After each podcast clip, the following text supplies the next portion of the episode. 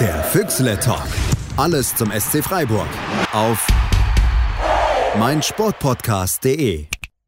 Ein herzliches Willkommen zum Füchsle Talk, liebe Empfangsgeräte und liebe Hörer. Wir sind wieder da. Wir hatten eine kleine Pause. Jeder hat das eine oder andere zu tun im Moment. Äh, da erzähle ich euch nichts Neues. Und wir, das sind heute neben mir, dem Ed Fußball bei Twitter mit SZ, der Sven Metzger zum Beispiel. Ed Zugzwang74 bei Twitter, Sven Metzger. Hallo Sven. Einen schönen guten Abend. Hallo. Ebenfalls ein Hallo an den Philipp Schneider, die Ed Schutzschwalbe mit Vorsicht Doppel-E hinten bei Twitter vom Bodensee. Hallo Philipp. Hallo. Und auch heute dabei der Dominik Naab mit zwei I und K bei Twitter, unser kompliziertester Twitter-Name, aber ein unkomplizierter Typ. Hallo Dominik. Ich grüße euch, hallo. so unkompliziert ist, glaube ich, nicht so wirklich viel im Moment ähm, gerade. Deswegen meine Einstiegsfrage ist nicht, wie äh, euer Haarschnitt gerade aussieht. Da können wir vielleicht später noch drüber reden, ähm, sondern ja, was macht er der SC und ähm, macht er das richtig, dass er im Moment sich nicht so viel äußert, was das Thema Geisterspiele zum Beispiel angeht? Du, es reicht ja, wenn sich genügend andere momentan blamieren, sei es die Schalker, die ähm, ihre Basketballmannschaft abmelden und ihre letzten TV-Einnahmen verpfänden und dann irgendwie 750 Millionen brauchen, um schuldenfrei zu sein mit einer Ausgliederung, wie ich jetzt gelesen habe. Ähm, oder Herr Watzke, der sich zu allem und jedem äußert. Oder Herr Seifert, der die besondere Bedeutung des Fußballs in diesen Zeiten hervorhebt. Und die Leute doch ein klein bisschen Unterhaltung brauchen und irgendwas Gutes brauchen. Es gibt Zeiten, wo es einfach mal gut ist, die Schnauze zu halten und das macht der SC momentan hervorragend und dabei sollte man es dann auch belassen. Es gibt genügend andere, die sich da momentan nach vorne drängen und das ist teilweise beschämend genug, was da als Schauspiel aufgeführt wird. Da muss der SC nicht mittun. Zum Einordnen sollten wir vielleicht sagen, dass wir vor der DFL-Sitzung am Donnerstag hier am 23. April aufnehmen.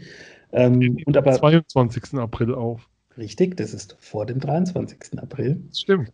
Ja, es ist heutzutage ist tatsächlich so, man sollte das öfter sagen, weil ähm, ich habe festgestellt bei mir, ich habe überhaupt kein Problem mit Uhrzeiten, wenn irgendwelche äh, Arbeitstelefonate sind.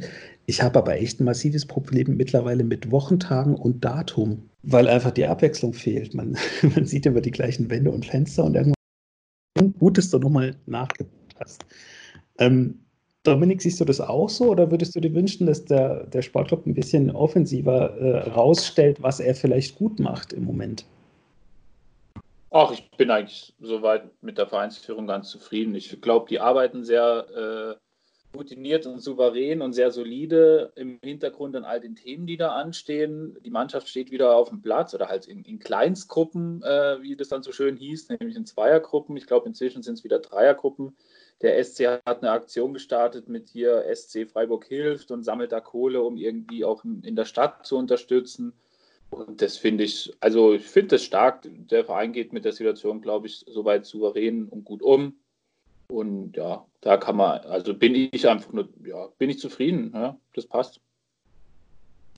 Ähm, also ich lese, dass es Vierergruppen sind mittlerweile plus Trainer. Philipp, Verrückt. ist das?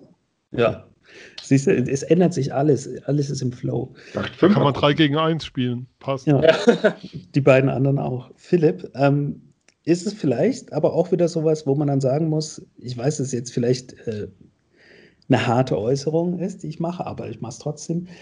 Sind wir da wieder zu brav, dass wir sagen, oh, wir fangen mit zwei Spielern an, da mit drei, jetzt sind wir schon Vierergruppen, wenn man hört, andere, da ist schon der halbe Kader äh, wieder auf dem Platz, andere trainieren mit acht Spielern gleichzeitig. Düsseldorf soll schon Zweikampftraining laufen. In Augsburg hat man das Gefühl, da wurde nie aufgehört zu trainieren. Ähnliches in Hoffenheim.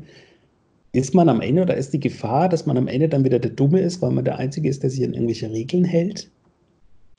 Naja, man muss einfach sagen, dass der SC Freiburg halt äh, auch nicht nötig hat, mehr als die anderen zu trainieren, weil wir ja einfach per se vom, von der Anlage her den anderen überlegen sind. Muss man ja auch erstmal sagen. Äh, nee, äh, großen Applaus im Haus. Außerdem, außerdem sind wir Ende April noch auf Platz 8, also das ist schon stark. Eben. Äh, es ist, glaube ich, aber auch ta tatsächlich eine Frage von dem Bundesland, in dem man ansässig ist. Ich meine, dass in Baden-Württemberg eh nur maximal fünf im Moment erlaubt sind. Ja. Und deswegen ist es halt vom Bundesland zu Bundesland unterschiedlich. Und ich glaube, am Anfang war einfach gar nicht mehr drin. Oder habe ich das falsch auf dem Schirm? Also ich meine in Baden-Württemberg maximal fünf. Nee, ich glaube, du hast auch recht, aber ich glaube letztlich, das ist nicht entscheidend. Ob du da jetzt in Vierergruppen spielst oder in Achter oder so, Mai, wenn die meinen, es wäre vernünftig, in Achter zu spielen, dann sollen die das in Wolfsburg oder wo das ist, machen. Am Schluss fällt der halbe Kader aus, dann haben sie auch nichts gewonnen. So, also ich glaube, der SC macht es gut und, ob man, und daran wird es nicht. Die, die, Jungs müssen jetzt gucken, dass sie die Fitness halten und dass sie irgendwie nicht aus, ganz irgendwie aus dem, aus dem Tritt fallen. Und dann ist der SC, glaube ich, schnell wieder da. Also da habe ich eigentlich keine Sorge. Also geht mir auch so. Und ob du dann Torschusstraining zu fünft oder zu acht machst, ist dann fast fünf sogar noch angenehmer, ehrlich gesagt, als acht. Weil und dann du, häufiger zum Schuss. Genau. Aber trotzdem ist es natürlich, wie soll ich sagen, ein Witz, dass wir hier nicht über gleiche Startbedingungen reden. Ähm, du redest über eine Bundesliga, die im Föderalismus nun mal an Grenzen kommt an manchen Stellen. Also in so einer Ausnahmesituation an Grenzen kommt so rum. Ähm, und das führt natürlich schon dazu, dass, ähm, also man kann es natürlich wegreden und sagen, aber ähm, die sportliche Legitimität dieser, dieser Fortsetzung, wenn es denn dazu kommen sollte, ist massiv in Frage gestellt. Also ganz massiv. Und, ähm, und warum das Ganze stattfindet, wissen wir alle. Und wie sinnvoll das ist, wäre wirklich nochmal bei aller Ironie, die vorhin im ersten Statement von mir drin war, eine, eine wirklich ernsthafte Diskussion wert.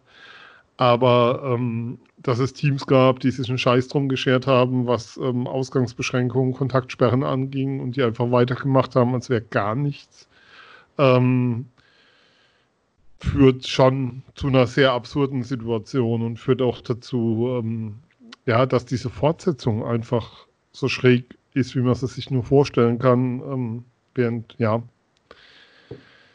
ja, ähm, ich bin damit kreuzunglücklich in jeder Form und finde das, find das nur absurd und es führt halt dazu bei mir, dass man sich nur noch weiter vom Fußball abwendet, als man es eh schon tut.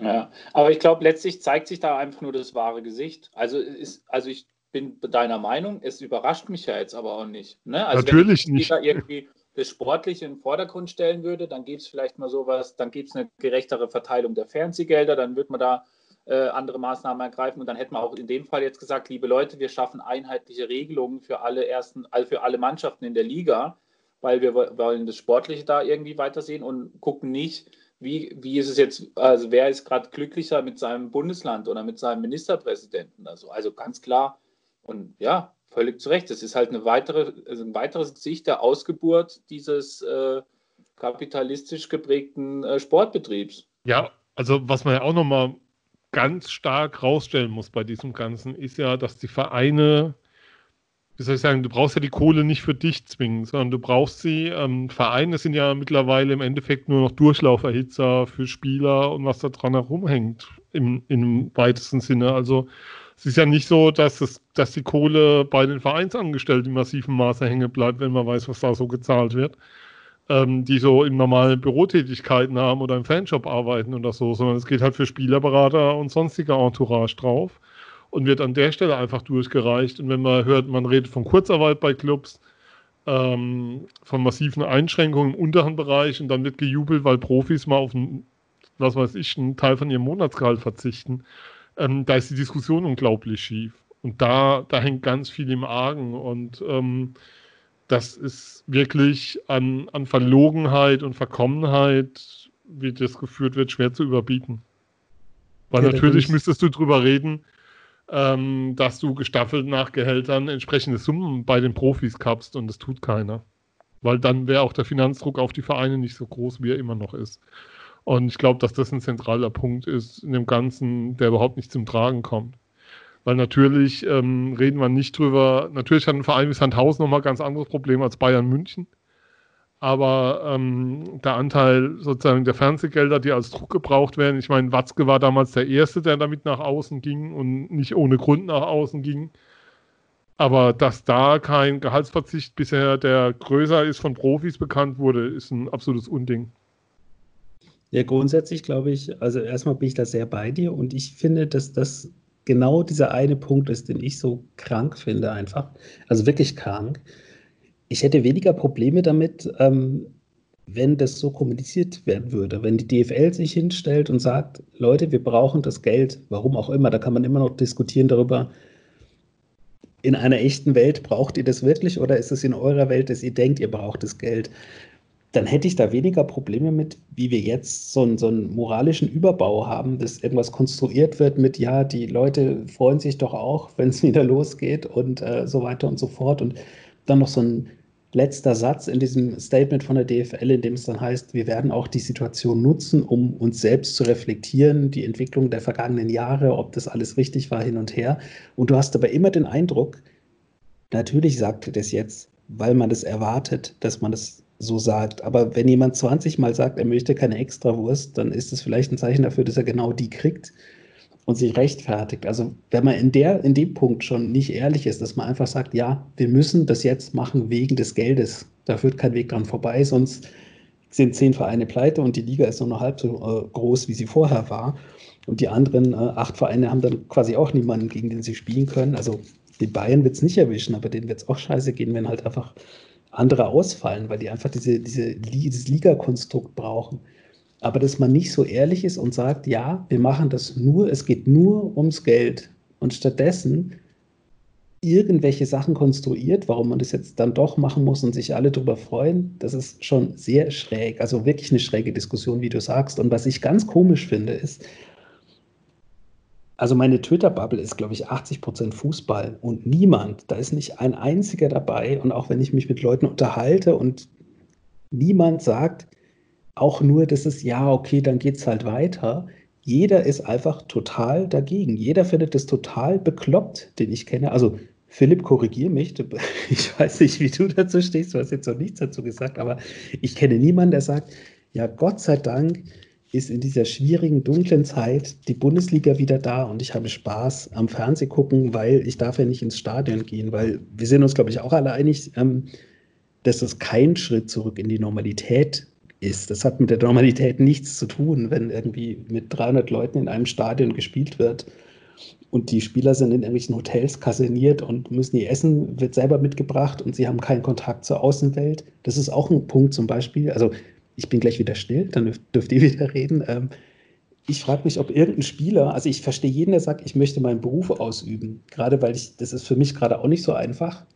Aber ich habe noch von keinem Spieler gelesen, der gesagt hat, ja, äh, ich finde das irgendwie nicht so geil, dass die Vereine jetzt beschließen, sie müssen wieder spielen und die, wir müssen das dann machen und du weißt ja nicht, dann hustet einer neben dir, während er dich umgerätscht also es ist auch so ein, so ein, so ein zynisches Humankapitaldenken, was mir völlig fremd ist. Dass man einfach so über die Spieler hinweggeht und es beschließt, so, das wird jetzt irgendwann wieder gemacht und dann schauen wir mal. Und wenn die sich anstecken, naja, dann sagen wir aber nicht, wer es ist. Wurde ja auch äh, festgelegt schon. Der wird dann einfach, äh, geht dann in Quarantäne und dann ist alles wieder gut. Also ja gut, das kann man sicher dann ableiten, wer es ist. Also wenn ein Spieler zwei Wochen in Quarantäne ist, also nicht im Training und nicht bei den Spielen, das bekommt man ja in der Regel bei einem Bundesligisten ja mit. Also, aber ich finde es auch, also in mir schlagen äh, zwei Herzen. Also ich, ich äh, finde das auch furchtbar, quasi, dass der Fußball nicht transparent und offen sagt, Leute, wir brauchen das Geld damit die Vereine nicht vor die Hunde gehen. Also wirklich total offen, das kann man ja machen. Ich finde es ja noch nicht mal, also man kann sagen, es ist schlimm, dass Vereine sagen, wir brauchen das Geld, damit wir nicht pleite gehen und keine Rücklagen haben. Aber auf der anderen Seite ist es auch irgendwo verständlich, weil vor der Saison ja damit wirklich keiner rechnen konnte.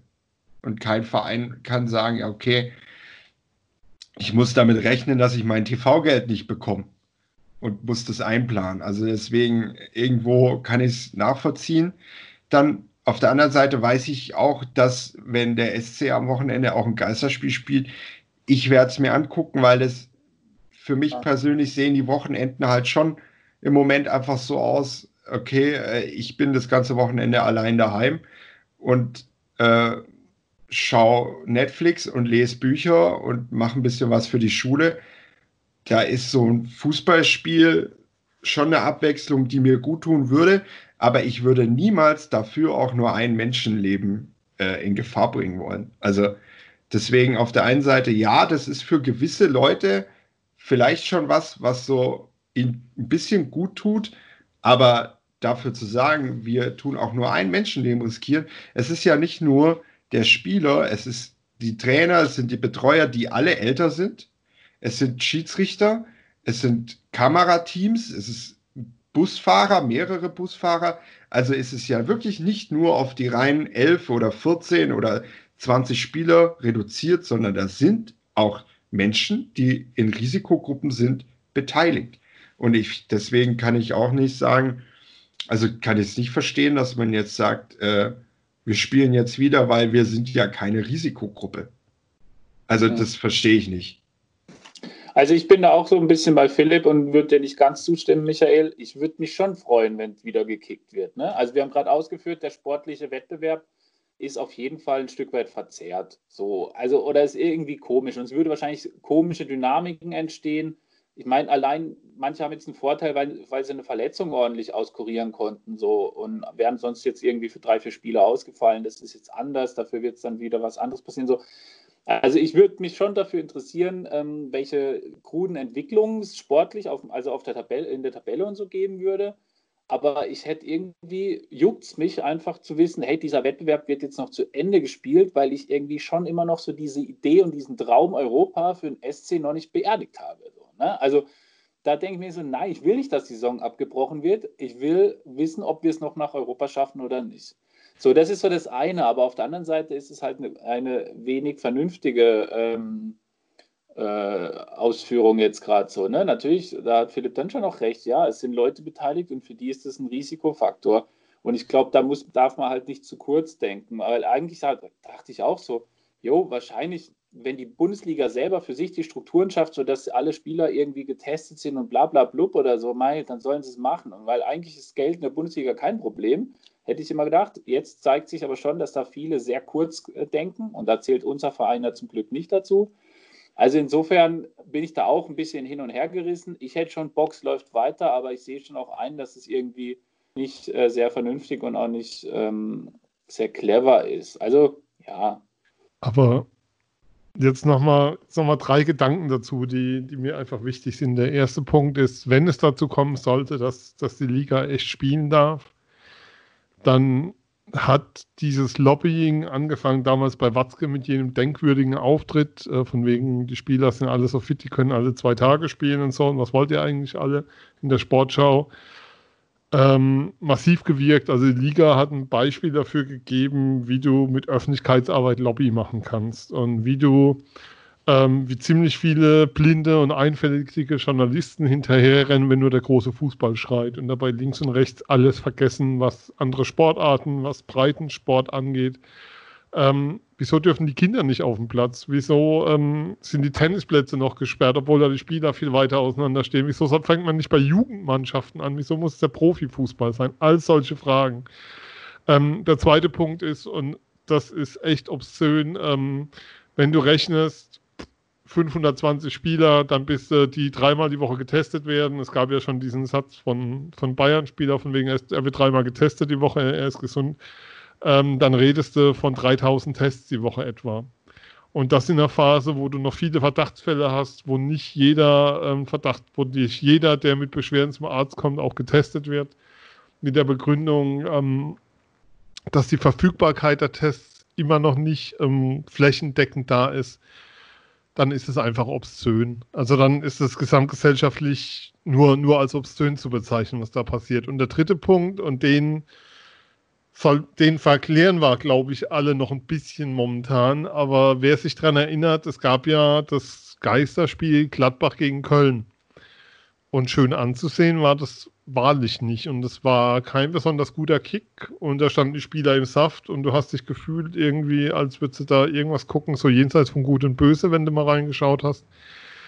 Und ähm, jetzt reden wir darüber, dass die Teams in Kleingruppen trainieren, zu vier, zu fünf, teilweise zu zweit, wie auch immer. ähm, dass kein Zweikampftraining stattfindet, dass die Vorbereitung mehr oder minder ja, im Homeoffice stattfindet, sprich das Fitnesstraining. Das heißt, was für einen Sport erwarten wir denn? Glaubt denn einer, das Produkt wird jetzt irgendwie annähernd so sein, dass es da Freude macht zuzugucken? Oder ist es echt so, du nimmst auch das letzte Stück Brot, was du irgendwo noch findest, wenn du zwei Wochen nichts gegessen hast? Und ähm, ich glaube, dass man sich auch von der sportlichen Seite aus, ähm, das ist natürlich jetzt der Blick in die Glaskugel, aber ich glaube, dass man sich mit dem, auch von der sportlichen Seite aus mit dieser Wiederaufnahme um jeden Preis überhaupt keinen Gefallen tun wird.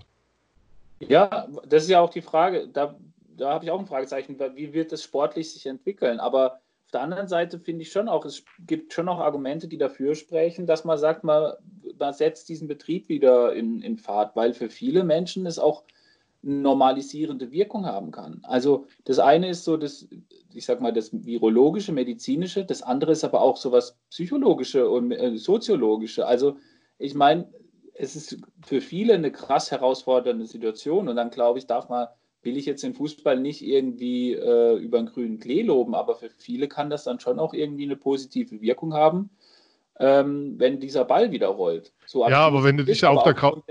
Aufgrund dessen ist der Fußball in der Position, in der er ist. Und wenn aber du sagst, Watzke hat da lobiert, Ganz klar, aber das, auch das sind wieder nur die hässlichen Fratzen, die dieses System einfach auch hat bei uns in der Gesellschaft. Ja, aber den rennen wir ja hinterher ein Stück weit. Und ich glaube einfach, der Punkt ist, wenn du dann auf der Couch sitzt, brav dein Sky ähm, bezahlt hast und dann Fußball guckst und dann sitzt da links dein Sohn, deine Tochter, wer auch immer, für den der Schulbetrieb noch nicht wieder begonnen hat.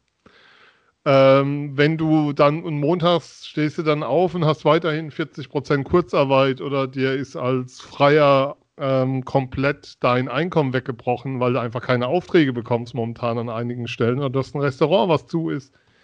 Was hat das denn damit mit Normalität zu tun? Ich finde, das zeigt doch nur, ähm, welche Sonderrolle sich die Bundesliga da rausnimmt. Und welche Sonderrolle sich einige handelnde Personen zuschreiben, gesellschaftlich, die ihnen überhaupt nicht zusteht die ihnen da aber gegeben wird. Also wir können doch nicht so tun, als wäre es ein Stück Rückkehr in die Normalität, wenn wir es noch nicht mal hinkriegen. Natürlich werden wir es nicht hinkriegen, die Schulen zu öffnen, weil die Abstände nicht eingehalten werden können. Du wirst gesamtgesellschaftlich die nächsten Monate, Berlin hat jetzt Großveranstaltungen verboten bis Ende Oktober. Und wir tun so, als wäre die Bundesliga, die von Nicht-Publikum spielt, die dann nur im Fernsehen stattfindet, ähm, unter absurdesten Bedingungen Rückkehr in die Normalität. Wo denn?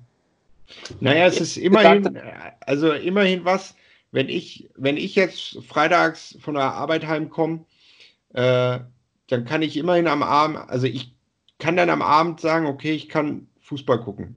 So kann ich, sitze ich dann am Abend da und überlege, lese ich jetzt ein Buch oder schaue ich eine Netflix-Serie, wo mich eigentlich schon nichts mehr interessiert, weil ich das ja in den letzten Wochen gemacht habe. Also das ist zumindest für mich und äh, ist es schon mal wirklich so ein kleiner Schritt.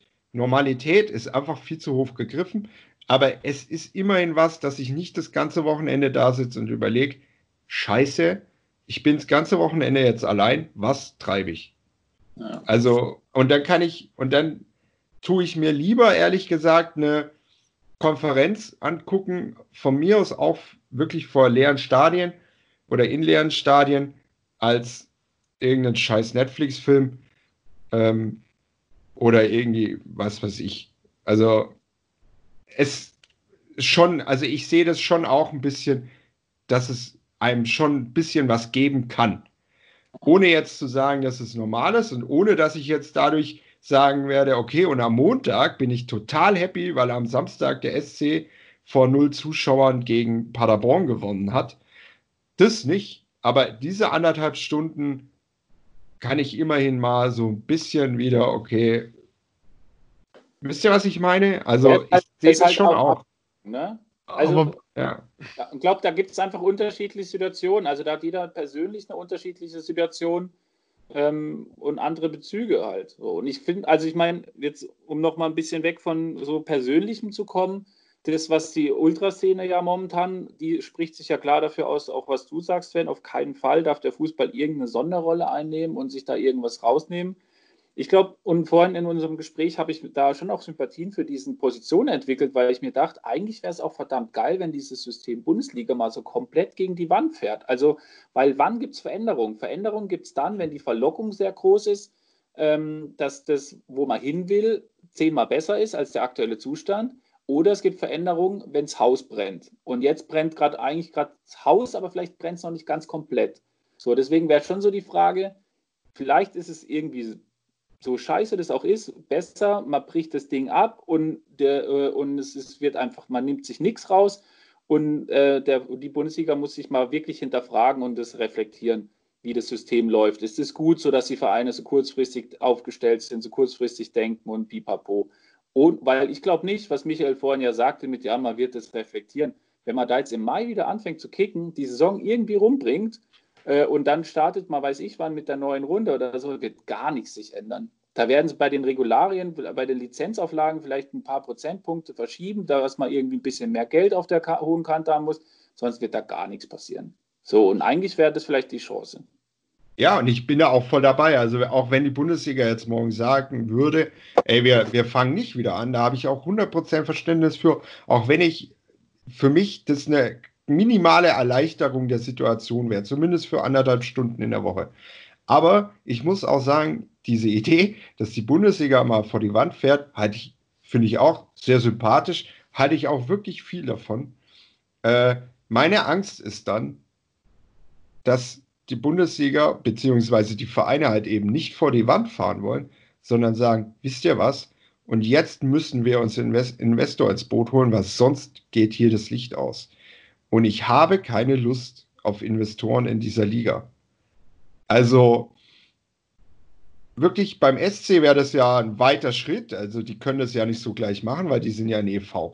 Aber viele Vereine sind ja einfach ausgegliedert und ich möchte nicht, dass ein Investor, in die, also die Investoren, noch mehr Investoren, wie wir eh schon haben, das sind eh schon genau die Zahl, die wir haben, sind genau die, ist genau zu viel. Also sollten eh auch meiner Meinung nach raus. Das, aber ich will nicht noch mehr in meiner Liga haben, weil man sieht es jetzt, äh, ich habe Sunderland Tillardei geguckt, da sind Investoren drin, die holen falsche Leute und dann fährt dein Verein richtig vor die Wand, weil die einfach keine Ahnung von Fußball und Sport haben, sondern nur darum geht, das Ding zu vermarkten.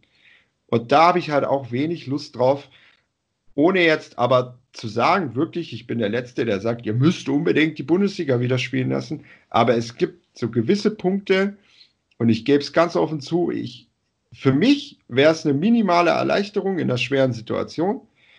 Äh, aber ich kann jeden Einzelnen verstehen, der sagt, ich finde es scheiße. Zu 100 Prozent. Ich lehne es zu 100 Prozent an, werde es mir auch nicht angucken. Das kann ich zu 100 Prozent nachvollziehen. Aber ich habe halt Angst vor Investoren, und wie gesagt, für mich ist diese, diese anderthalb Stunden in der Woche, die wir vielleicht wären. Und der Fußball ist ja, wenn du ehrlich bist, manchmal eh auch schon eh scheiße. Kannst du teilweise ja eh nicht gucken, auch mit Zuschauern.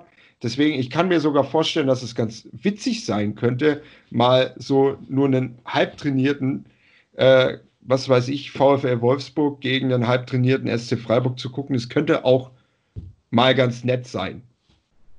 Wenn aber, ich Halbtrainierten beim Kicken zuschauen will, fahre ich zum TK Schland. Ja, ja schon. Aber ja, ja, aber auch das würde ich machen. Also, äh, aber wie gesagt, das ist alles. Ich weiß nicht, ich glaube, das ist für jeden Einzelnen, aus was für eine, in welcher Situation er ist, sieht er das, glaube ich, anders.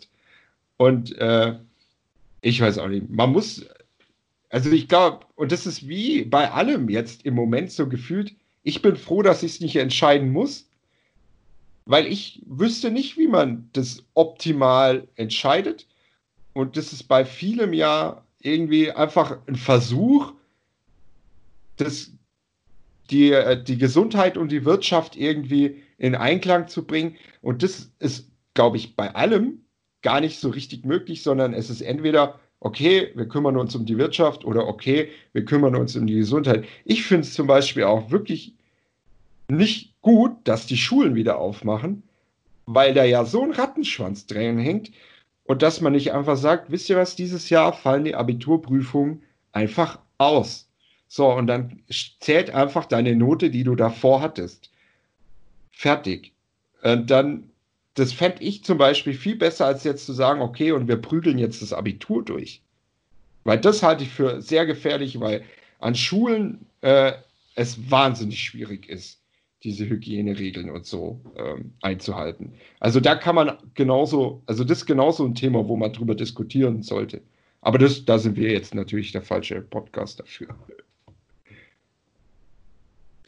Ja, aber ich, ich verstehe den Ansatz und ich verstehe auch, ähm, wenn ich an meine eigene Schulzeit äh, denke, habe ich da auch zwei Meinungen tatsächlich. Ähm, zum einen, ja, es gibt, glaube ich, wenige Orte, die unhygienischer sind als Schulen. Das ist, glaube ich, nach wie vor so.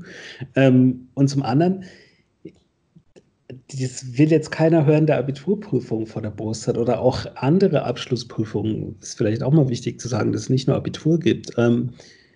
Aber das interessiert danach eigentlich keinen mehr. Das hat mich damals so ein bisschen geschockt. Du hast da dein Zeugnis, hast da zwölf oder gar 13 Jahre darauf hingearbeitet. Und dann ist es einmal beim ersten Forschungsgespräch ein Thema und danach eigentlich nie wieder. Das will jetzt keiner hören, aber naja, das wäre einfacher zu sagen, wie du sagst, naja, Durchschnittsnote und gut ist.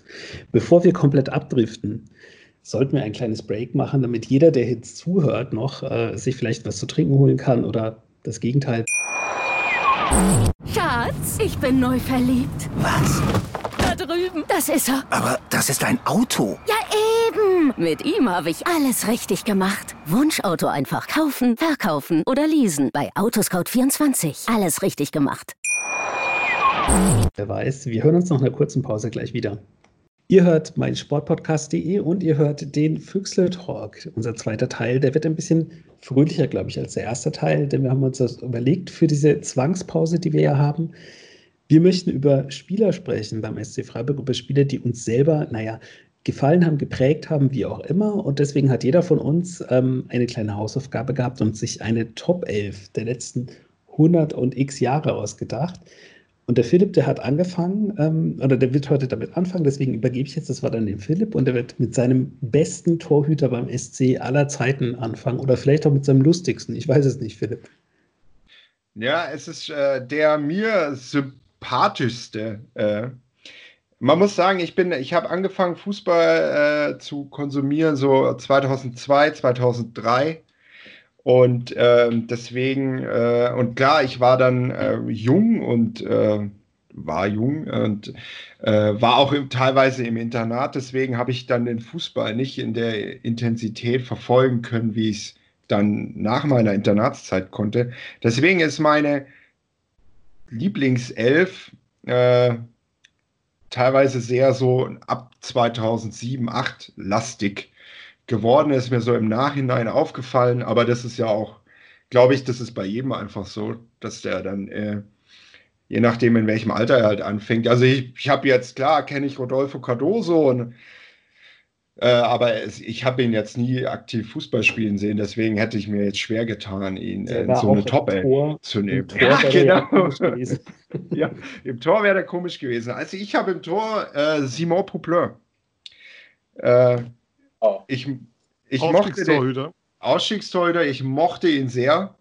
Ich fand ihn super. Auch die Jahre davor war mit den Torhütern, kann ich mich dran erinnern, gar nicht mal so geil. Also da waren, glaube ich, Alex Walke und Michael Langer und Carsten William William Reinhardt, genau. Also nach Golds kam irgendwie so eine, das war die einzige Phase, wo ich so das Gefühl hatte, der SC hat nicht den besten Torhüter in der Liga oder naja, also ich weiß nicht, ob das so mein Eindruck war damals, aber ich dachte mir so. Und Simon Popleur, der hat es gelöst, war mal so mein Eindruck. Und dann kam äh, ja Olli Baumann, äh, der dann sich durch einen Wechsel äh, sich die Sympathien bei mir verspielt hat. Und äh, Bürki fand er ja auch okay, aber der war ja nicht lang da. Und äh, Scholo auch voll okay, aber weiß ich nicht. Simon Poupleur, der hat mich irgendwie gepackt. Also den fand ich damals geil und äh, ich mochte den sehr. Wie lang war der denn da? Der war auch nicht so super lang da, oder? Ich glaube, ja, der ist ja dann gegangen, weil äh, Baumann nachgedrückt hat und Baumann ja. einfach der bessere war ab einem gewissen Punkt.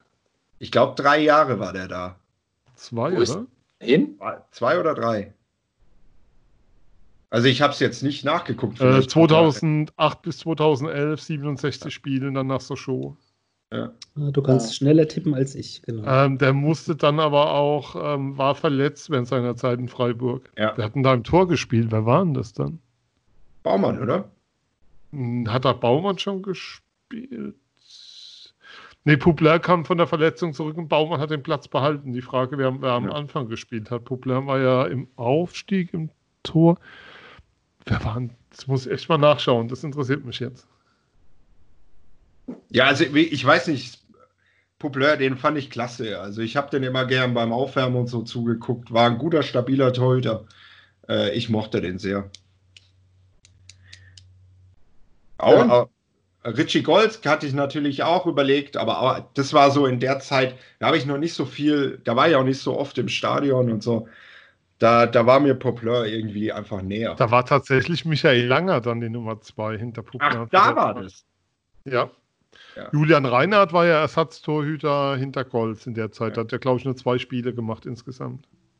Ist ja, der, in der Region der, geblieben. Hat dann glaube ich, Libero oder irgendwas gespielt, gar nicht mehr Torhüter irgendwo im Schwarzwald bei einem Verein. Der, der Langer, der, der ist immer noch Nummer drei oder vier, vier oder fünf auf Schalke, ja? Wusste ich auch nicht. Also irgendwie... Langer hat auch eine merkwürdige, eine, was heißt merkwürdig, eine große Karriere noch hinter sich gebracht später, weil dann noch ähm, Frankfurt, Sandhausen, äh, Schalke, war dann nicht auch in Stuttgart noch irgendwann, bevor zu Schalke Der war kam? vor, vor Freiburg in Stuttgart. Ja. Der hat doch, glaub, wurde der nicht deutscher Meister mit einem Spiel oder so? Ja. Deutscher Meister, ja. Ja. also immerhin. Stimmt, nee, den haben sie damals aus Schweden dann nach Schalke geholt. Aber ja, lange auch so ein Torhüter, wo der nie gezeigt hat, dass das eigentlich reicht für die ersten zwei Ligen als Nummer eins. Ja. Also den, den fand ich damals, äh, also okay. Aber die Torhüter davor, das waren Weike und Nulle oder so, die fand ich beide äh, sind mir im Kopf hängen geblieben als nicht wirklich, ja, also da hatte der SC einfach schon oft deutlich besser. Und es war wirklich die einzige Phase, wo du echt manchmal auch Bauchschmerzen beim Torwart hattest. Würde ich, würde ich diskutieren, aber nicht heute. Genau, okay, ich, sage okay, nur, okay, ich sage ganz kurz Bosko Boskovic und sage dann äh, deine Abwehrspieler bitte. Ja, das, das ist ja vor meiner Zeit so ein bisschen. Ne? Also das, das muss man immer bedenken. Ich habe quasi so ab 2002 äh, die Spieler aufgestellt. Also ich habe Linksverteidiger Christian Günther, äh, Innenverteidigung Heiko Butcher und Pavel Kirmasch und Rechtsverteidiger Menzo Muica. Zu Menzo, Mu Menzo, Menzo Muica weiß ich noch, hatte ich eine persönliche Geschichte dazu. Der SC hat mal hier, als der kam, 2009 war das, glaube ich, ein Testspiel in Pfullendorf gehabt. Und dann stand dieser Muica nach dem Spiel, dann, dann ist ja immer so, dass die kleinen Kinder alle auf den Platz rennen und so. Und ich kannte damals durch meine Schwester kannte ich einen Spieler beim SC Pfullendorf. Und dann irgendwann standen wir so bei dem rum und Menzo Muica stand irgendwann ganz verloren rum einfach. Und dann bin ich irgendwann zu ihm hin und habe mich mit angefangen auf Englisch mit ihm zu unterhalten. Und ich fand den damals unfassbar sympathisch und unfassbar super und wollte in jedem Spiel einfach, dass Muica spielt. Äh, deswegen hat er das auch in diese Top 11 von mir geschafft. Nicht, weil er jetzt sportlich unfassbar herausragend war, das war, glaube ich, eher so solide, aber ansonsten fand ich einen Megatyp und glaube ich, äh, ja. Pavel Kirmasch fand ich auch immer klasse. Also denkst du ja eigentlich auch, das ist so ein Fußballer, der wo man sich auch erst fragt, warum spielst du eigentlich Fußball? Aber er hat es einfach gut gemacht, fand ich. Heiko Butcher fand ich auch klasse. Also wirklich, ich habe den geliebt mit seinem Einsatz. Ich habe nur immer eine Szene im Kopf, wie der mal für den Torhüter auf der Torlinie äh, gegen Karl Zeiss Jena war das, geklärt hat. Und zwar mit der quasi mit der Hacke hinter dem Standbein. Und das ja. habe ich mir, das habe ja. ich mir von ihm abgeguckt und macht es seitdem in Zweikämpfen tatsächlich auch teilweise. Der Heiko Butcher fand ich klasse und ich glaube, Christian Günther muss ich nicht, glaube ich, zu viel sagen. Der Schuss von Jena war wahrscheinlich von Nils Petersen. Das wäre jetzt die Geschichte. Das, das, das, kommt aber zeitlich nicht ganz hin. Ne? Nee. Nee, aber nee. zeitlich auch nicht ganz hinkommt. Ich habe überlegt, aber mit Christian Günther, glaube ich, die haben, hätten so spielen können mal. Nein. Nee, ne? Nee. Gerade. Ähm, Butcher war ja bei den sechs Spielern damals dabei, die Ah, und danach ist Günther erst gekommen, ja, stimmt. Ja, ja. Günther kam ja. ja deutlich danach hoch. Ja. Man muss aber ja mit Anekdoten zu Spielern aufpassen, weil wir ja selber noch mit einer eigenen Elf kommen. Ne? Deshalb Füße still momentan noch. Ja, aber, aber die, die äh, Christian Günther finde ich einfach klasse. Ich, mich wundert es immer, nur, immer wieder, dass der in Freiburg Fußball spielt noch. Also eigentlich meiner Meinung nach ein Spieler auf einer Position, der zu gut ist für uns. Äh, damit, also, dass der immer noch da ist, finde ich einfach, mich wundert's. Fragt ihr euch bei Christian Günther nicht auch ein Stück weit, ob dem das Umfeld hier so wichtig ist, auch was Familie angeht und alles, ähm, dass er vielleicht gar nicht weg will? Also ich kann es mir auch nicht anders erklären. Also da habe ich auch schon mal drüber nachgedacht, weil er mal beim Benny Zander, glaube ich, im Podcast war, ähm, als Gast korrigiert mich. Also er war auf jeden Fall in einem Podcast, so was ich glaube, es war beim Benny und da ging es darum, dass er in der Jugend ja immer ewig hin und her gependelt ist und so weiter. Und ich kann mir vorstellen, dass das so eine Sache ist, dass du dann irgendwann sagst, so ja, so jetzt bin ich irgendwo angekommen, dass das durchaus ein, ein Argument ist, zumal ja. man ja nicht. Man muss ja auch Zeit sagen, jeden Tag von Freiburg nach Leipzig pendeln und abends wieder zurück, wenn er bei RB spielen würde. Das, das ist auch nichts, genau. Also ich Könnte Michael auch, mitnehmen. Ja, ich habe ja kein Gästezimmer, ich wollte es ja gerade sagen, aber. Dein Problem wäre aber, man versteht ihn woanders nicht. Auch das, ja. Ich glaube, das ist wirklich, äh, wirklich so ein Ding, dass, dass es kein, also einfach kein Ding, kein Angebot gab, dass er gesagt hat, ja, dafür ist es wert, diesen Verein zu verlassen. Und dieses Umfeld und alles. Also, dass ja. der keine Angebote gehabt haben soll, no fucking way. Ja, also, vor allem auf der Position. Also, und mit der Qualität. Also, da eben, wir, also bei, bei, bei Schalke 04 läuft Bastian Chipka da rum. Also, also nur als Beispiel. Ja? Also, da gibt es wirklich, äh, wundert mich schwer. Ja, aber es ist doch schön, wenn es so Leute noch gibt, die sagen, sie wissen, was sie da haben und müssen da jetzt auch nicht weg. Ich, ich glaube, das ist ein krasser Familienmensch und der, und der genießt es. Voll. Und dem ist ja auch nicht schlecht. Also. Voll. Ja, eben. Also man darf ja immer, wenn man sagt, ja, beim SC verdient man wenig Geld, darf man nicht vergessen. Natürlich im Vergleich zu anderen Bundesligisten, nie äh, im Vergleich zum realen Leben. Deswegen, ich glaube auch, das ist, ich feiere das sehr, äh, dass der da bleibt und sich so wohlfühlt und das auch sagt und lebt. Und ich glaube auch, dass der das hier sehr genießt und ist ja ein Familienmensch, wenn man das so mitkriegt, irgendwie die Geschichte mit seiner Freundin, Freundin ja. oder Frau, glaube ich, inzwischen. Mhm. Also, das ist schon, schon ein besonderer Typ Mensch und ich finde es super, dass der in Freiburg ist. Und ich hoffe sehr, dass er nur für Freiburg am Ende in seiner Profikarriere gespielt hat. Und was auch klar ist, Christian Günther wird keiner sein, der mit fünf, der wann auch immer aufhört, wo du zehn Jahre danach lesen wirst, dass er in finanzielle Probleme kommt oder irgend so ein Quatsch. Das ist natürlich ein Typ, der, der, nach, der in seinem Leben danach noch weiterarbeiten wird und was machen wird.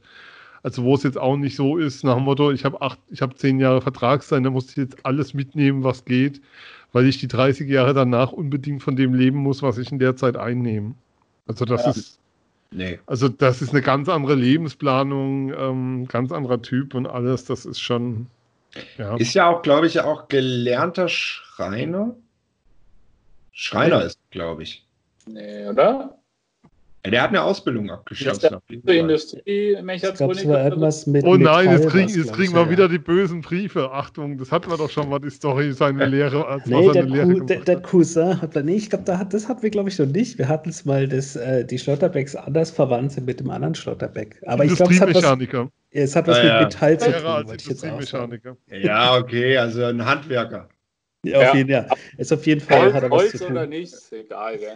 Ist der Mechaniker zum Nationalspieler.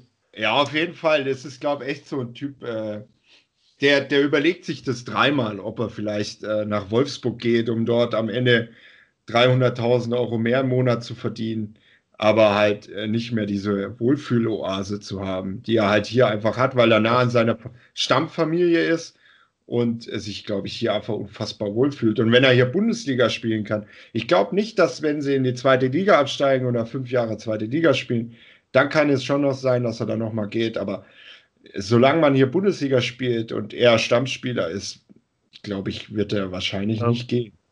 Christian Günther sei ein überdurchschnittlich guter Lehrling gewesen, habe seine Gesellenprüfung mit Zitat besser als 1,4 abgeschlossen.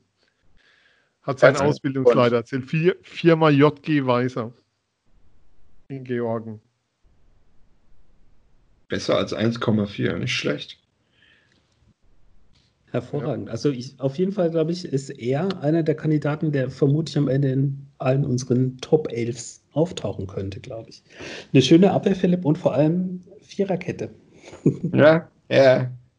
Ja, 4-4-2, das ist mein System, habe ich schon immer, da ist meine Schule. Also, so, ich bin ja auch selber Fußballtrainer und so spielen meine Mannschaften auch immer 4-4-2. Du das äh, erfunden? Ich habe es erfunden, ja. Wir müssen mal so eine Bingo-Karte oder irgendein Trinkspiel ausrufen, wo auf alle Fälle auch drin steht, Philipp erwähnt, dass er Fußballtrainer ist. Ja, ich, ich hoffe ja immer, dass irgendein großer Verein mich anruft. Dass sie dich hören in deinen und Analysen und denken, der muss zu uns. Ja, genau. Also hier, wenn, wenn irgendein Verein sagt, hier in der Scouting-Abteilung. Hier, Wolfsburg, Christian Günther kommt nicht ja. zu euch für 300.000 ja. Euro mehr im Monat, aber, aber Philipp ich, Schneider, der wird es machen. Aber ich würde das machen. Also, Wolfsburg, ich, ich arbeite auch vom Bodensee aus für euch. Äh, gar kein Problem. Ich habe hier super Internet in meiner Auch wenn es ein brutales Opfer ist, in ja, Bodensee ja. zu bleiben, nicht nach Wolfsburg ja. zu ziehen, aber ja, ja, also, auch im Homeoffice. Ich würde, ich würde hier den, den, äh, den Bodenseekreis scouten für den VfL Wolfsburg. Hier laufen viele, viele Talente rum. Äh, ich würde Schneider. das machen.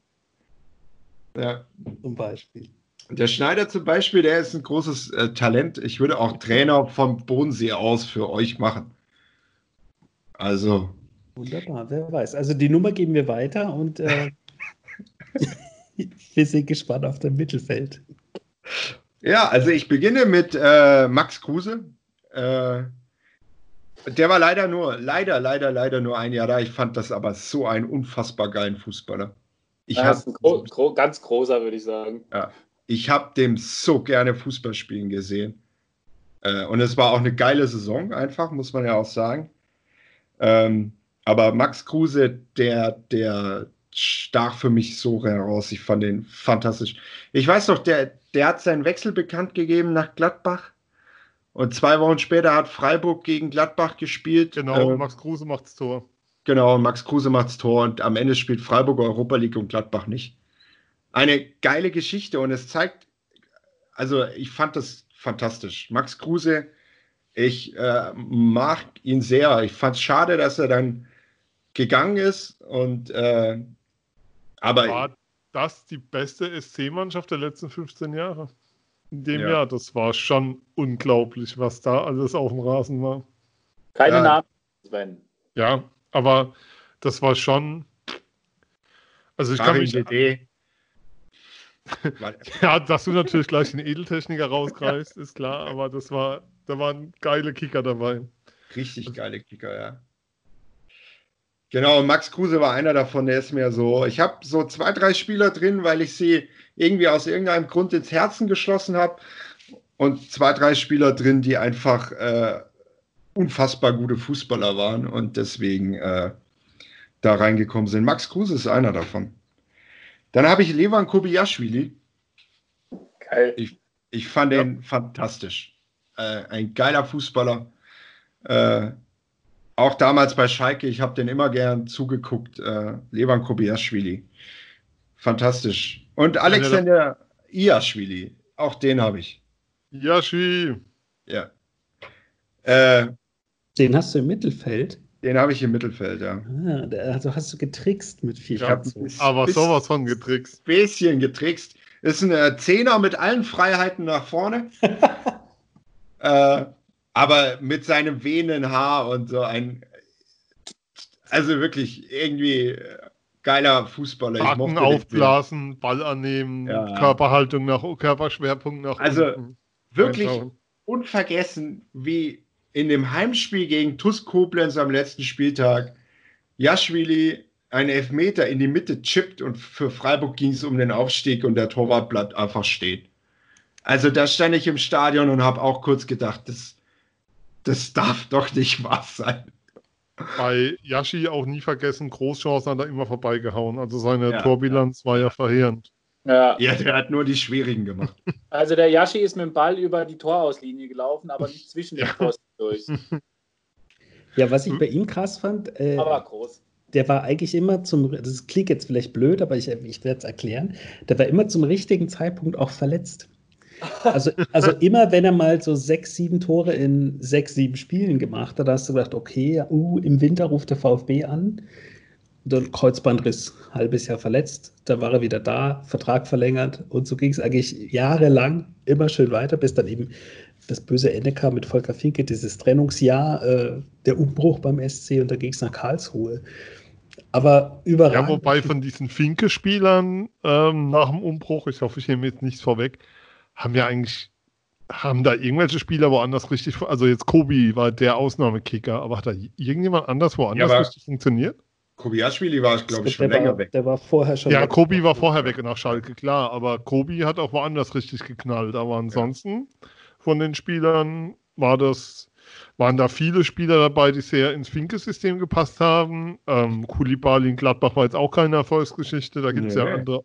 Yashi in Karlsruhe auch nicht, bei Weitem nicht. Die sind ja dann, glaube ich, mit ihm abgestiegen sogar. So ein Mat- bisschen Matmur, vielleicht. Petruepa, die waren auch, ich weiß nicht, ob das Ja. noch Finke war, aber die waren ja Ach auch, ja, Matmur, Pitreuper waren auch noch Finke-Spieler. die, die haben ja auch nirgends irgendwie nie so richtig. Ja, aber ich würde sagen, Matt Moore bei Gladbach doch schon so ein bisschen und ähm, auch vielleicht mit Abstrichen Roda Antra noch bei Köln. Ja, sehr schön. Was, was mit Rita, war der später oder? Ja, Rita würde ich auch unter so eine Ausnahme nehmen. Rita war Ja. auch ein Finke-Spieler, klar. Und hat auch eine starke Karriere hingelegt, also Meister in Wolfsburg zu werden. Ähm, Eben, ja. Schalke noch. Also der hat danach auf jeden Fall eine solide Bundesliga. und, und Dennis Aogo hat eine sensationelle Karriere auf Instagram Ja. hingelegt. Das muss man auch noch mal rausstellen. Dennis, Aogo. Es hat jetzt ja einen auch. eigenen Podcast ne, mit seiner Frau. Ja, Also also, wer- äh, Ich glaube, die sind knapp dran, ähm, das, den Impfstoff gegen Covid-19 zu finden, wenn man denen so zuhört. Ja, also es gibt ja echt so Spieler, wo du denkst, ey, da würde ich mich freuen, wenn sie zurückkommen. Und es gibt Dennis Aogo. also, ich weiß auch nicht. Obwohl dir noch ein Mittelfeldspieler fehlt, ne? Ja, äh, und das ist Julian Schuster.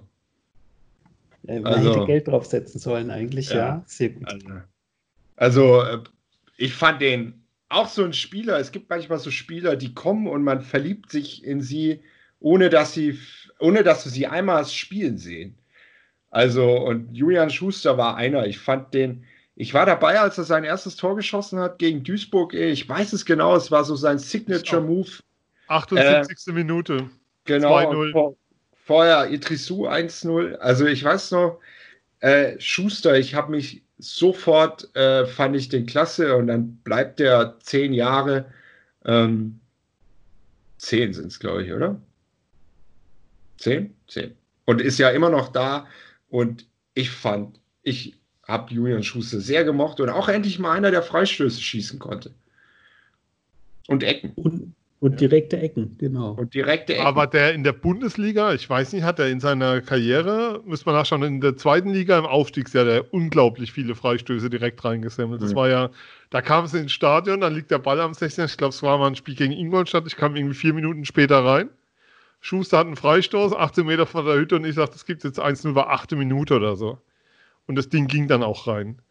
Aber in der Bundesliga hat es ewig gedauert nach dem Aufstieg, bis der SC mal einen Freistoß direkt reingemacht hat. Das war dann Johnny Schmid mal in einem Spiel unter der Woche Mhm. gegen Bremen. Ihr merkt Ja. gerade, wir graben ganz, ganz tief in der, auf der Festplatte rum.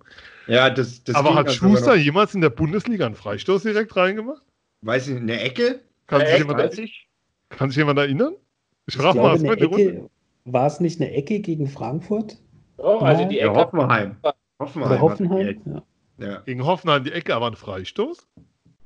Na gut, Standard ist Standard. Ja, Da- Freistoß ich- weiß ich wirklich nicht. Also gefühlt hat der SC nie geile Freistoßschützen gehabt. So richtig, du da, du da. Jetzt sag mal zu, unter Finke wurden die Eckbälle auch kurz gespielt. Da hast du keinen. Ja. Auch. Das war ja jedes Mal die Hölle. Ja, oder? Es gab auch mal eine Phase, äh, wo der SC die Ecken geschlagen hat und die immer am ersten Mann hängen geblieben sind. Also ja, wobei, ähm, aber wobei der SC auch immer eine Mannschaft hatte, das hat sich erst unter Dutt ein Stück weit geändert. Die Finke-Teams waren körperlich immer sehr, sehr klein. Ja.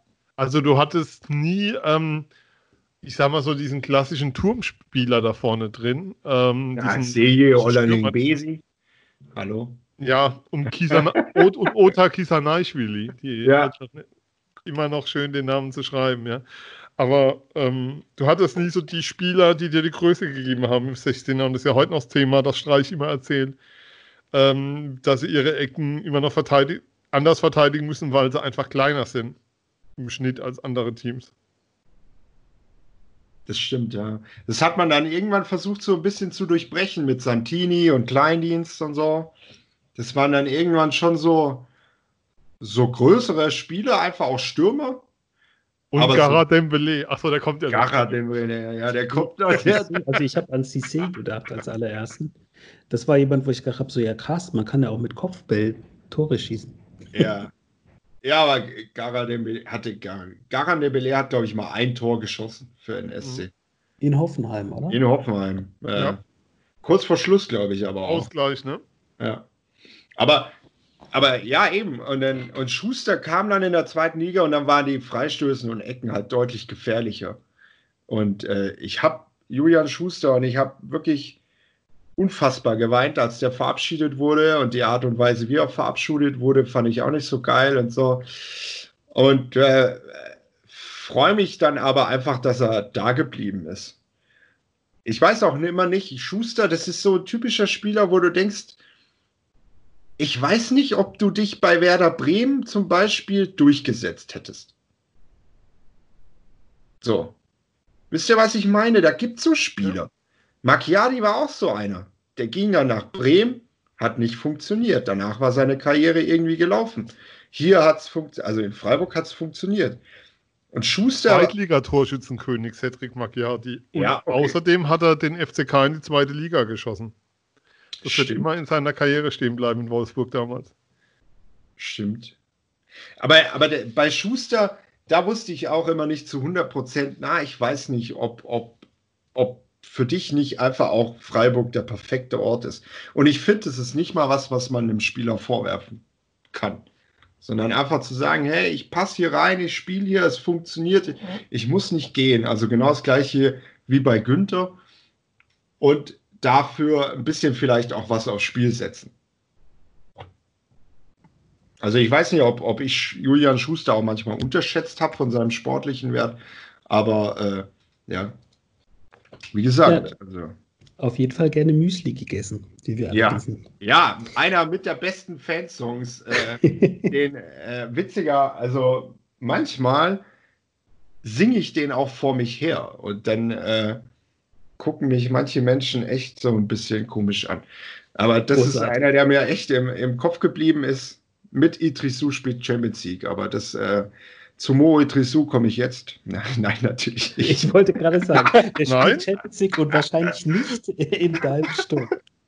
Nee, tut er nicht. In meinem Sturm steht äh, Papis de Bassissé. Also fantastischer Fußballer. Also, Ja. War es der beste Kicker, den der SC je hatte? Nee. Also, Ja. ist ja, Kicker würde ich halt jetzt nicht sagen. Also der hat halt eine überragende Torquote gehabt, aber ich werde jetzt, würde jetzt nicht sagen, das ist ein guter Fußballer. Aber der war doch so jenseits, also wie soll ich sagen, also der war Ja. einfach nicht in unserer Liga. Das- Das, war das das, war doch- als, als wäre irgendwie, Entschuldigung, als wäre irgendeiner, der übers Wasser gehen kann, in Freiburg aufgetaucht und hätte Fußball gespielt für, was waren es, zwei Jahre? zweieinhalb. Zweieinhalb. Du hast dich immer gefragt, was macht der da? Der war so, also dieses ja nicht- eine hat- Jahr, das war ja unglaublich. Der hatte hier nichts verloren, wenn du ehrlich bist. Also der war für den SC zwei Nummern zu groß.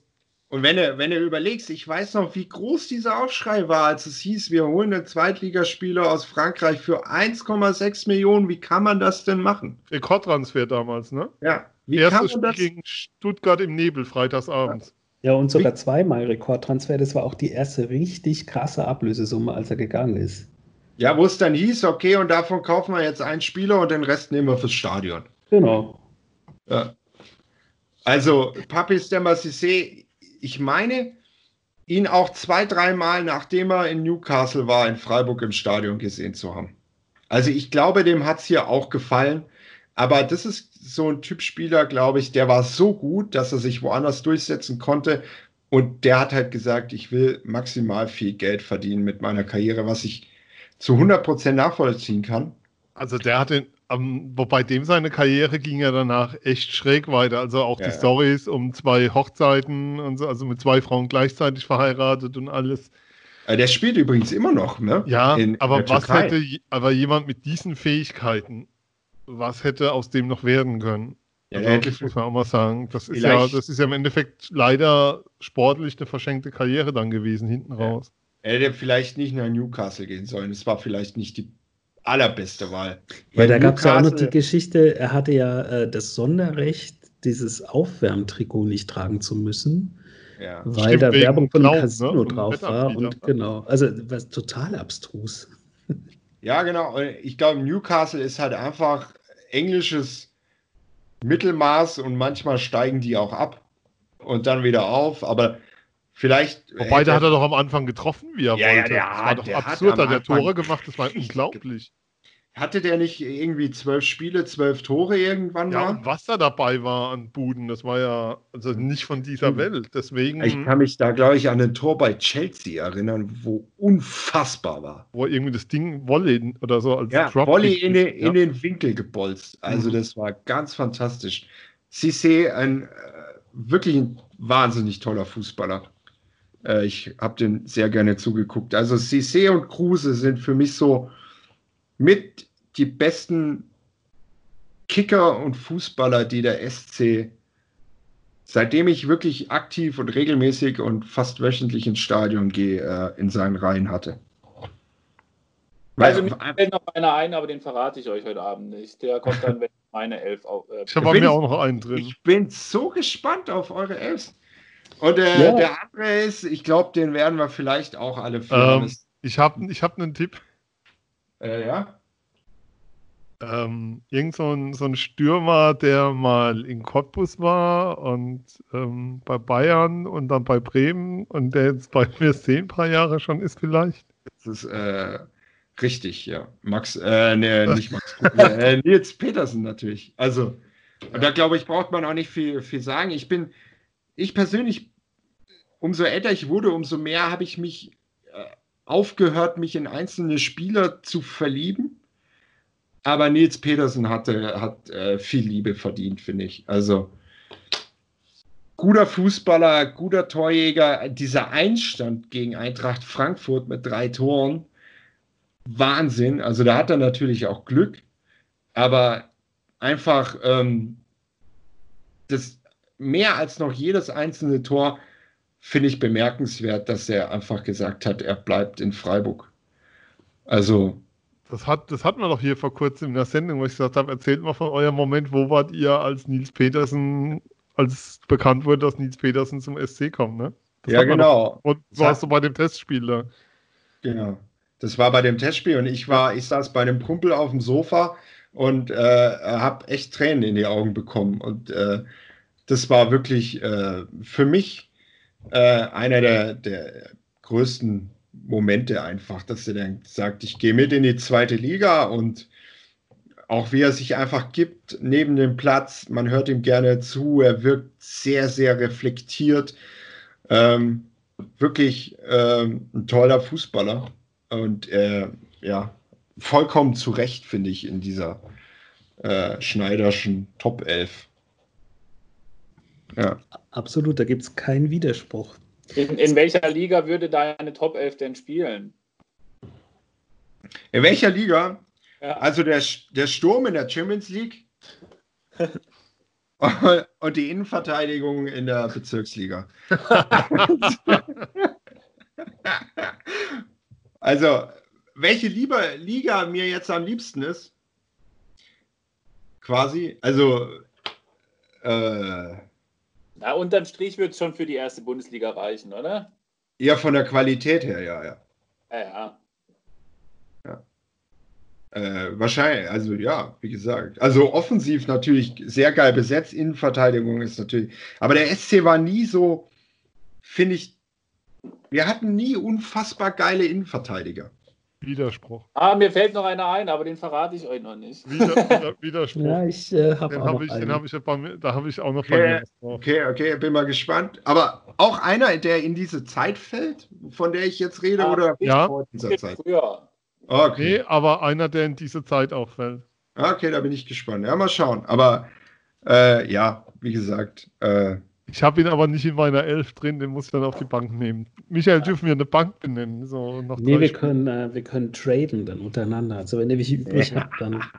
Oder, oder wir können es Ja, ja so machen, dass Spieler, die schon genannt wurden, dass wir sagen können, den hätte ich eigentlich auch, aber stattdessen nehme ich jemand anders oder so. Ist das okay? Ja. Ist das ein Deal? das fände ich gut, ja. Du bist da am falschen Duell. Ja, das ist natürlich fies für den, Aber- der als letzter dran ist dann. Ne? Nee, der darf, er muss ja nicht. Ja. Das ist ja nur ein Angebot. Also da, da, ich muss aber auch sagen, da sind viele Spieler dabei, die ich wahnsinnig gerne hatte. Die, Dann die, möchte ich jetzt aber die Anekdote zu Heiko Butscher noch loswerden, der nämlich der einzige Spieler in der Geschichte der Kicker-Rangliste des deutschen Fußballs ist, der innerhalb einer Saison auf zwei Positionen auf Nummer 1 stand. Der stand Echt? nämlich zuerst bei Innenverteidiger auf Nummer 1, ist dann in der Rückrunde auf linker Außenverteidiger ausgewichen, weil dann immer Toprak zurückkam als Innenverteidiger in der Aufstiegssaison und stand dann in der Rückrunde als linker Außenverteidiger auf Nummer 1. Stimmt, ja. Das habe ich nicht gewusst. Krass. Also krasse Leistung. Weil normalerweise ist auch, wa- was den Kicker angeht, ja dann eher so, dann bist du halt nicht mehr drin in der Liste, aber das heißt nicht, dass du in der anderen dann drin bist. Nee, Butcher war in Das der ist schon- Saison schon. Also, das war. Wow, ich glaube, so gut hat er nie wieder gespielt. Also meine Lieblingsanekdote hatten wir in einer der letzten Sendungen ja schon, ähm, dass er Aufzug fahren wollte im Stadion. Und Achim Stocker es ihm vorgerichtet hat, dass es jetzt Ja. 2 Euro kosten steht würde und deswegen, ist auch, ne? deswegen geht es gar nicht. Ja, und äh, ähm, Butcher eben das dann in dem Interview erzählt und der wirkt auch sehr reflektiert und auch, dass er nie dem SC große Vorwürfe gemacht hat, obwohl es ja damals schon wirklich eine komische Aktion war von außen äh, und da aber nie was ausgedrungen ist und er aber auch nie dann gesagt hat, boah, dieser böse SC Freiburg, ähm, also ohne jetzt zu wissen, wer an dieser Situation Schuld hat, das weiß ich ja nicht. Aber äh, das fand ich schon sehr bemerkenswert. Und ja, gibt auch ein sehr cooles Video mit ihm, wo er in der Musikschule Schlagzeug spielt. Und zwar wählt er dann von Foo Fighters The Pretender. Das ist nett.